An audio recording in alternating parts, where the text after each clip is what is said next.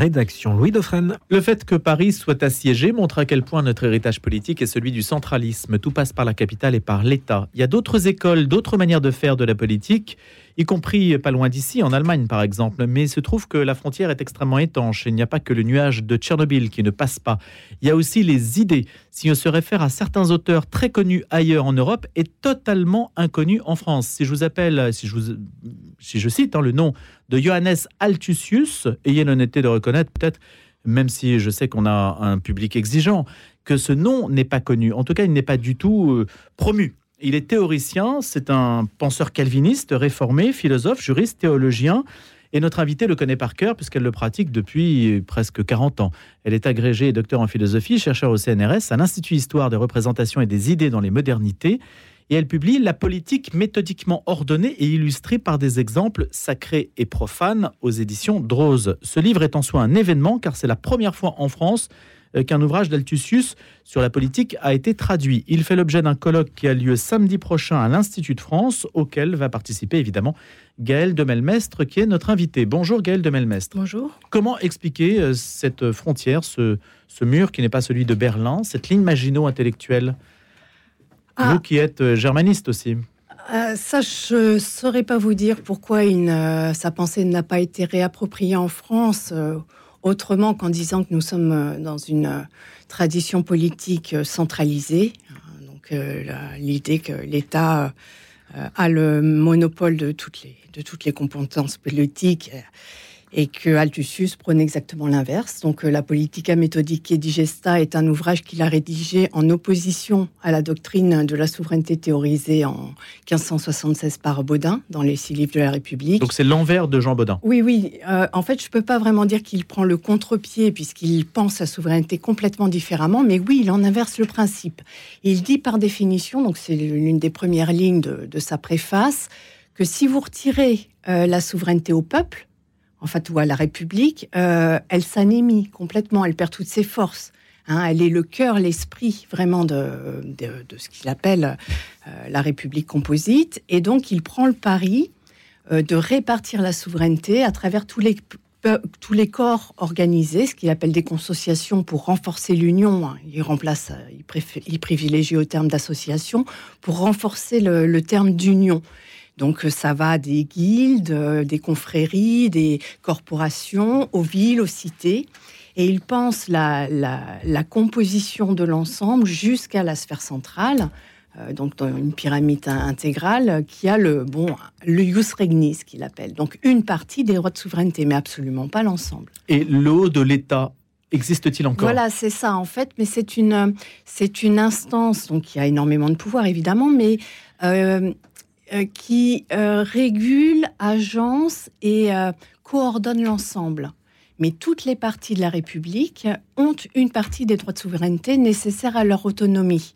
Et elles s'intègrent à un corps plus important pour pallier leurs insuffisances. Mais, en, aucun, hum. bah, en, en, aucun cas, l'instance supérieure, c'est-à-dire par exemple la province par rapport à la cité, a le droit à un droit d'ingérence par rapport à des cantons suisses, Gaël de Melmestre, les cantons suisses n'ont pas la diplomatie, ils ne peuvent pas ouvrir d'ambassade, par exemple. Voilà, c'est ça, c'est ça. Le ius regni, c'est-à-dire l'instance suprême, hein, le magistrat suprême euh, combiné à l'instance des efforts, hein, les représentants du peuple, euh, possède des caractéristiques centrales comme le droit de paix de guerre, le droit de signer des traités, euh, le droit, bon, le droit de militaire, hein, d'avoir une, une, puissance militaire, mais par exemple, il n'a pas le droit de finance que, que Altusius considère essentiel au, corps, hein, donc euh, pour, euh, pour assurer leur autonomie. Donc on supprime Bercy en fait.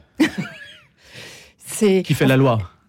C'est là que tout se passe chez nous. Il y en a, mais chaque niveau a, a, son, a son autonomie au niveau juridique aussi. Il a ses lois propres. Et c'est une de ses innovations, c'est que chacun des corps a comme une constitution, une loi, un pacte qui euh, régule en fait euh, ces institutions et son fonctionnement. On le considère comme le père du fédéralisme. Alors ça, c'est Gierke qui a émis cette idée, mais Karl Joachim Friedrich, qui, euh, bon, qui discute ses thèses essentielles sur Althussus un petit peu plus tard, trouve le terme inapproprié parce qu'il n'y a pas de structure étatique chez Altusius, par définition. En fait, il échappe à tous les antagonismes qu'on a construits par après. La société, l'État, les individus, vous voyez cette stratification. Altusius pense autrement. Il n'y a pas de structure intégratrice, donc Friedrich dit que le terme de fédéralisme est trompeur. Après, il progresse un petit peu en inventant dans sa carrière euh, l'idée de processus de fédéralisation, qui échappe là aussi à la catégorie de l'État.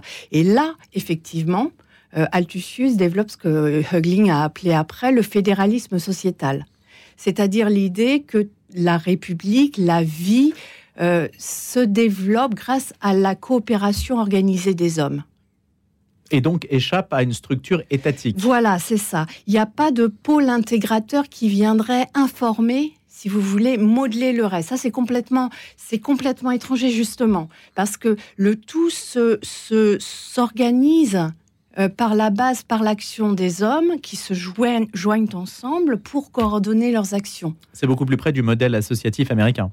Oui, tout à fait, tout à fait. Et c'est pour ça que Friedrich le réintègre dans la pensée fédéraliste après. Donc, euh, quand, il a, quand il a forgé cette, cette définition du fédéralisme, qui ne se réapproprie pas les catégories euh, classiques de la science politique. Ce qui est étonnant, euh, Gaël de Melmès, c'est que Althussus a développé cette pensée, on est au XVIIe siècle, à une époque où les États n'étaient pas vraiment aussi puissants qu'ils le sont aujourd'hui. Alors, ils étaient en train, justement, c'était quand même le souverainisme, l'absolutisme souverain que développe, euh, donc, euh, que, conceptualise Baudin, était en train de s'imposer, justement. Bon, c'est le phénomène des guerres de religion qui a émétié, qui a fragilisé complètement tout le territoire euh, européen à l'époque. Et, et le courant dominant était sur la centralisation du pouvoir. Et évidemment, le concept n'était pas encore, n'était pas encore emprunt dans notre territoire, mais il était très débattu. Donc il y a eu une intuition. Et, voilà, c'est ça. Et mais bon, Altusius n'était pas dans le courant de l'époque, justement parce que l'absolutisme souverain avait vraiment pris le pas. Euh, chez, vraiment la plupart, même euh, Hugo Grotius, euh, bon, qui est le pendant en fait, Altusius se bat contre lui dans au niveau des, provinces unies, idéologiquement, et même Hugo Grotius, qui est très en avance sur son temps au niveau de la pensée politique, défend la thèse de vraiment de, du pôle de, centralisation du, pôle intégrateur, et ça, on va vivre dessus et on continue de vivre dessus. Ben, en France. Pas ailleurs? Bah, Beaucoup moins ailleurs. Voilà, c'est hmm. bon. Je pense à l'Allemagne, évidemment, qui s'est construit d'une toute autre façon. Notre invité précédent qui euh, dirige West France, le directeur de West France, disait que si on additionnait le budget de toutes les régions européennes, on arriverait à peine à celui de la Bavière. Ah bon, je ne sais pas comment interpréter ça. Est-ce que, est-ce que ça serait hum, faire un anachronisme que de d'intégrer Altusus à la pensée actuelle? Comment peut-on... Euh, oui, euh, ce serait très trompeur parce que, bon, déjà, c'est un, philosophe holiste, c'est-à-dire qui pense la, la, supériorité de l'ensemble sur la partie. Il, euh, il rejette la catégorie d'individu. Hein, qui, bon, qui était quand même déjà présente à l'époque, en disant qu'elle n'est pas pertinente politiquement. Et Pourquoi? ben Parce qu'un individu tout seul ne peut rien faire, n'a aucune habilité, capacité. Euh, c'est en se joignant, en s'unissant avec les autres qu'on augmente notre capacité d'action, nos potentialités, nos, compétences. Et donc politiquement, euh, ce n'était pas ce qui lui semblait pertinent. Voilà. Et donc il commence sa politique en disant que la politique, c'est l'art de lier les hommes, de les associer d'entretenir le lien social avec eux. Voilà. Donc ce et bon, voilà. Le fait qu'il soit penseur euh, calviniste, réformé, euh, euh, que, peut-on il ne parle pas beaucoup de l'Église catholique. Alors non, non, non, non. Mais justement, à, l'inverse quand même de ses contemporains, il ne prend pas parti, il ne disqualifie pas c'est pas son objet. Simplement, pour lui, bon, la vraie religion, c'est le, c'est le calvinisme. Il intègre des, données aussi de la pensée calviniste, ce que Friedrich aussi appelle le constitutionnalisme calviniste, c'est-à-dire la supériorité des institutions sur le pouvoir. Euh, une Qu'est-ce que ça veut dire ça? Euh, ça veut dire que, par exemple, toutes les consociations, tous les corps sociaux organisés euh, sont fondés sur une constitution, c'est-à-dire une charte qui règle l'organisation des pouvoirs, la place de chacun, les offices et, le droit, en fait, le partage des biens, etc. Et donc ça, ça prévaut sur tout autre... Euh, bah, sur le pouvoir, par exemple, celui, euh, l'idée que le pouvoir déciderait en fait d'agir comme il l'entend. Quoi. C'est une volonté qui s'impose à tout le monde. Bah non, en fait, c'est... Donc c'est l'opposition euh, frontale à la monarchie oui, oui, au oui, centralisme. Totalement, totalement. À la personnalisation du pouvoir. Ah oui, oui, oui, totalement. Ouais. En fait, c'est ça. C'est un, c'est une, c'est déjà une pensée qu'on appellerait plus tardivement de désincorporation du pouvoir, hein, comme, comme disait Claude Lefort pour la, démocratie euh, contemporaine, théoriquement. Claude Lefort qui nous dit aussi que la démocratie, par nécessité ou par principe, c'est un espace vide qu'il faut remplir. En quelque sorte, c'est-à-dire qu'il n'y a pas de personnalisation. On ne doit pas être sur une logique de euh, monarchique ou voilà, où, le pouvoir de monopolisation du pouvoir. Mmh. C'est-à-dire qu'à chaque fois que le, pouvoir se, se, centralise, il devient dangereux parce que justement, il à lui-même sa norme. Voilà. Alors, l'Église catholique est évidemment une sorte de, pouvoir, euh, est un peu à l'opposé de la pensée d'Altusius de ce point de vue-là. Sauf qu'elle a un principe très important, qu'elle de Melmestre, et c'est là que ça recouvre un petit peu le, votre travail et puis les, l'objet, si on peut dire, de l'Église, c'est la subsidiarité. Voilà, c'est ça. En fait, c'est le principe à la base de, la politique altusienne, c'est le principe de subsidiarité que Altusius euh, intègre au niveau politique. C'est-à-dire qu'il dit que tout, justement, toutes les, euh, euh, toutes les, consociations, les organisations humaines doivent posséder les droits qui leur sont nécessaires pour assurer leur autonomie. Et que les autres corps euh, supérieurs n'ont pas à intervenir sur leur gestion, leur gestion, leur, bah, leur souveraineté à, elles. Mmh. Donc les provinces possèdent une certaine partie des droits de souveraineté nécessaires à leur organisation, les cités et euh, bon les corps, hein, les, compagnonnages, hein, Genossenschaften en allemand, ce serait euh, pareil. Et donc la société est une forme de, euh, c'est ce lien en fait entre des corps voilà, vivants ça. qui sont près de l'exercice de leur activité et que personne ne décide pour eux de ce qu'ils doivent, la manière dont ils doivent agir. voilà. voilà pas même l'État, parce qu'aujourd'hui l'État en France finance à peu près tout ce qu'il touche. Ah Donc c'est une manière de tenir aussi. La, la, deuxième, voilà. La deuxième doctrine, parce qu'il y a quatre doctrines hein, développées dans la politique, c'est vraiment un projet, euh, je n'en connais pas de similaire en philosophie politique, vraiment intégrer toutes les facettes de la politique. Et sa deuxième doctrine à, Altusius, c'est la doctrine du gouvernement. Et l'une des premières, euh, l'une des premiers chapitres, le 11 et le 12, porte sur les finances. Et il précise que euh, les finances sont une compétence des, consociations, c'est-à-dire des provinces ou des cités. Euh, elles doivent pouvoir maîtriser euh, les deniers pour savoir bah, que favoriser, s'il faut donner un petit peu plus pour l'artisanat, un petit peu plus pour la paysannerie. oui, oui. Tous les arbitrages se font à ce niveau-là. Oui. Donc on a beaucoup à prendre à apprendre aujourd'hui dans la pensée d'Altusius, semble-t-il. Ce colloque, c'est une première, euh, Gabriel de, Gaël non, de Non, non, non, j'en avais déjà organisé un en 2016. Mmh. Euh, mais bon, euh, il fallait, il fallait relayer plus. Et en fait, ce qu'on attendait, en fait, c'était l'ouvrage, quoi, la traduction. Tant qu'on n'avait pas la, on est les derniers. Donc, il a été traduit en 1956, je crois, en anglais partiellement, très partiellement.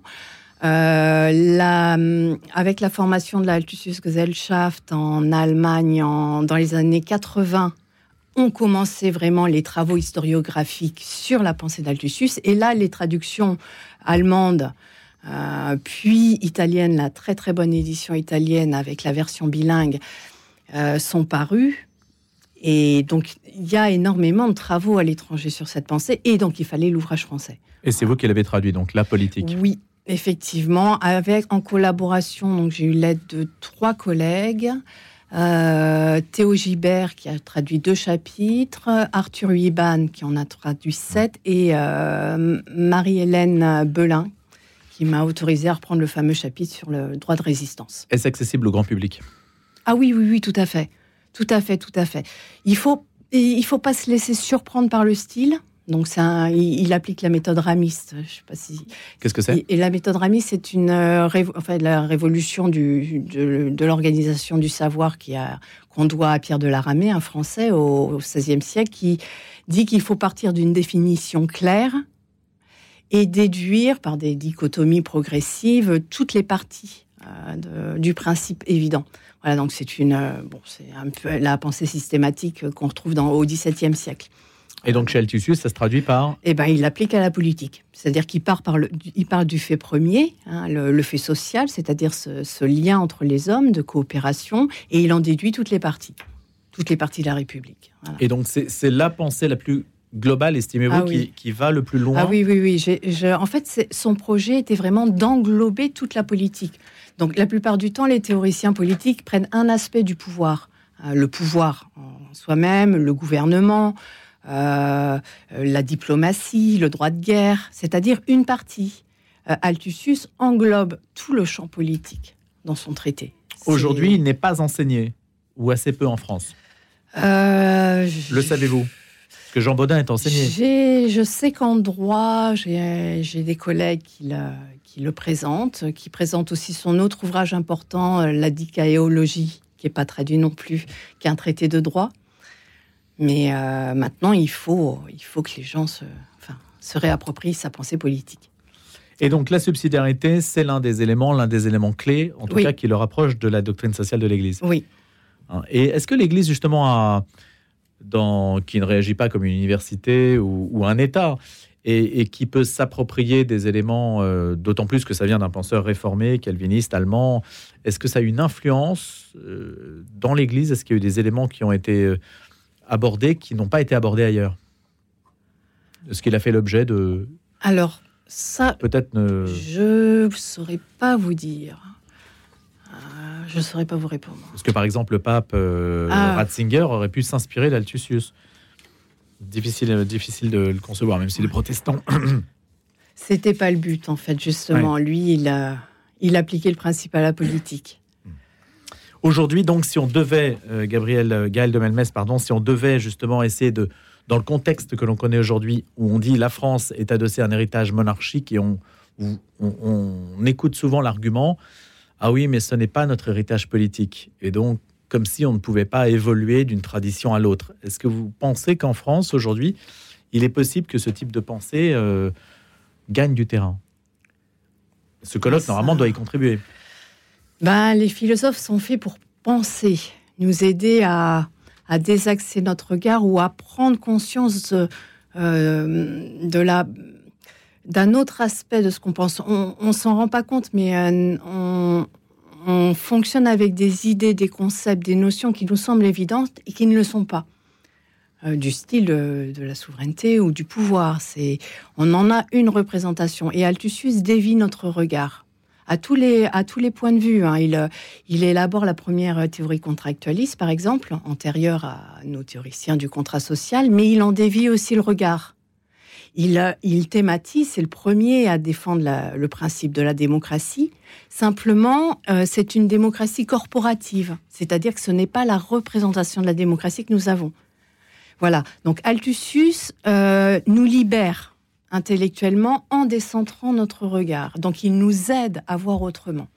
Là, je pense que c'est l'intérêt fondamental de sa pensée. Des choses dont on n'a pas, voilà, dont on n'a pas conscience. Pour peu que cette pensée soit relayée, donc. Oui, mais déjà au niveau, déjà au niveau euh, personnel, s'il nous permet de voir autrement, c'est déjà bien. C'est ce qu'on attend d'un philosophe. Donc le concept de souveraineté. Oui. On en a pas vous dire, une appréciation. Oui mais lui en a une autre. Oui. Mm. Voilà. La, souveraineté, parce que ces mots, ces universaux nous piègent. Oui, tout à fait, parce qu'on plaque derrière des représentations qui nous sont usuelles, mm. alors que bah non, il y a d'autres façons de les appréhender. Et donc de les concrétiser aussi oui, dans, voilà, des formes fait, politiques tout à fait, Tout à fait. Il faut, il faut que ça, il faut que ça germe. Oui, oui. Le fait qu'il ait été euh, il a été euh, citoyen, si on peut dire, du Saint-Empire romain germanique. Ça, ça joue sur sa mentalité, ça a joué? Tout à fait. Euh, et justement, il se réapproprie euh, les instruments qui lui permettent de conceptualiser cette, souveraineté. C'est, bon, j'ai parlé tout à l'heure de la Genossenschaft, qui est une forme, une institution du droit germanique qu'on n'a pas en France, qui est une corporation à la fois unie et plurielle. C'est-à-dire que dans la Genossenschaft, le compagnonnage, les individus s'unissent sans disparaître en tant que personne. C'est-à-dire qu'ils ne sont pas subsumés par une institution. Euh, ils conservent leur capacité d'action et la capacité de s'extraire. S'ils sont pas, voilà, ils peuvent sortir. Oui, donc effectivement. Le communautarisme, par exemple, ça n'est pas dans sa pensée.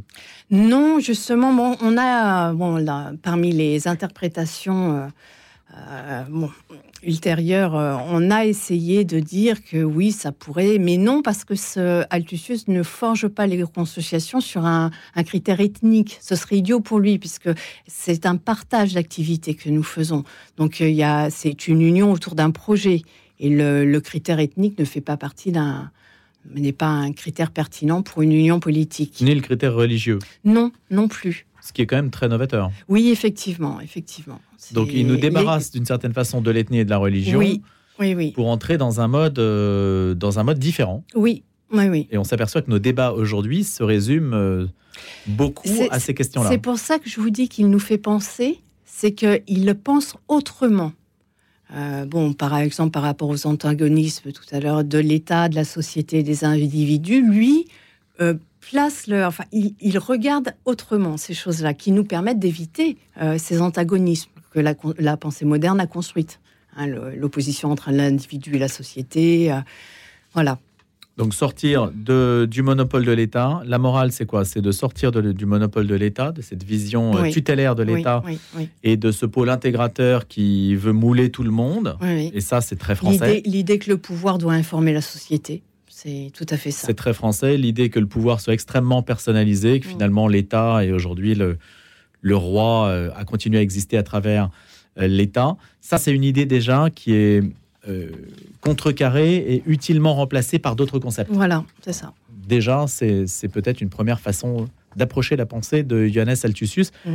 On pourra se reporter donc à ce colloque Gaël de Melmestre auquel vous serez évidemment présent. Ça se passe à l'Institut de France, c'est samedi prochain et c'est autour de la publication qui est en soi un événement, puisqu'on le disait que c'est la première fois que c'est traduit en français, de l'ouvrage La politique de Johannes Altusius. Merci beaucoup d'avoir répondu à notre invitation, Gaël de Melmestre. Et je rappelle que vous êtes docteur en histoire, agrégé d'histoire, et puis en philosophie, pardon, et que vous êtes chercheur au CNRS. Merci, merci. et à bientôt.